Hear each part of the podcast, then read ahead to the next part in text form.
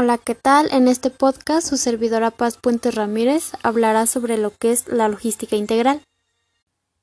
Bueno, como yo lo entiendo y lo interpreto, la logística integral pues es una herramienta que las empresas utilizan para poder ser competitivas en el mercado. Esto los ayuda a diferenciarse de las demás. Y a rasgos generales, pues integra los distintos departamentos, procesos, mm, recursos y demás elementos que puedan existir dentro de la empresa para que en conjunto todos ellos puedan ser conducidos hacia una misma dirección o hacia una meta en común. Ahora bien, es indispensable que las empresas sean proactivas. Esto quiere decir que deben de estar en constante movimiento para buscar, implementar y ejecutar herramientas que las lleven hacia un crecimiento, tomando como punto de referencia lo que es el macroentorno, que son todos aquellos elementos externos y que la empresa no puede controlar, como son tecnológicos, políticos, medioambientales, entre otros, así como el microentorno, que son todos aquellos elementos internos de la empresa y que sí puede controlar como tal. Entre ellos, pues son los consumidores, los intermediarios, distribuidores, proveedores, etc.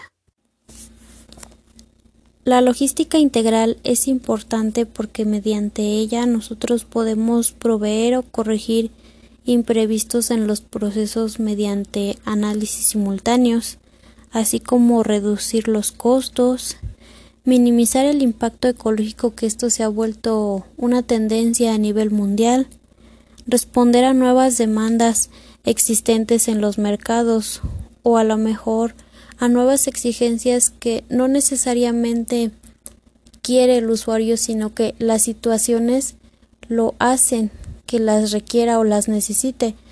Un ejemplo de ello podría ser en la situación en la que nos encontramos y la expansión, que es lo que por lo general siempre se busca.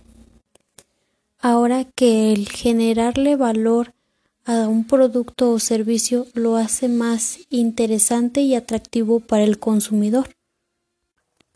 Peter Drucker menciona que la ventaja competitiva no existe, sino que hay que construirla, y eso a mi parecer es bastante cierto, porque el cliente no llega y te dice pues te compro lo que vendes, simplemente por el hecho de comprar, sino que al contrario, las empresas buscan que el cliente conozca su catálogo de productos, que sepa las ofertas que a lo mejor éste ofrece y cómo lo va a dar a conocer mediante los conocimientos que pueda tener en un segmento de mercado o las habilidades o la tecnología que está a su alcance de la misma empresa para dar a conocer lo que vende, lo que oferta y de esa manera pues hacer que el cliente le interese nuestro producto porque a lo mejor hay productos que satisfacen una necesidad, pero a lo mejor en el ejemplo para niños pues a ellos como que les encantan todos esos tipos de calzados que a lo mejor pues traen lucecitas o o esas melodías infantiles. Otro ejemplo también podría ser que a nosotros las señoritas pues siempre estamos como que en constante tendencia, ¿no? hacia la moda. Un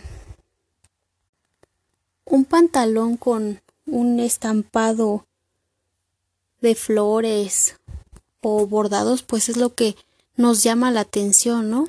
Lo que está ahorita y lo que queremos tener. Otro claro ejemplo es la empresa SIG, que comenzó como una compañía industrial de catres. Dicha empresa contrató a otra empresa llamada Bitrek que tiene un giro comercial de logística, la cual ofrece un software para transporte. En esta traza y planifica las rutas para conocer en tiempo real qué está pasando con los transportistas y sus tiempos de entrega. Dicha empresa ofrece el minimizar el tiempo de entrega de un producto para un cliente y esto pues es lo que le agrega valor y la posiciona como una ventaja ante su demás competencia. Gracias.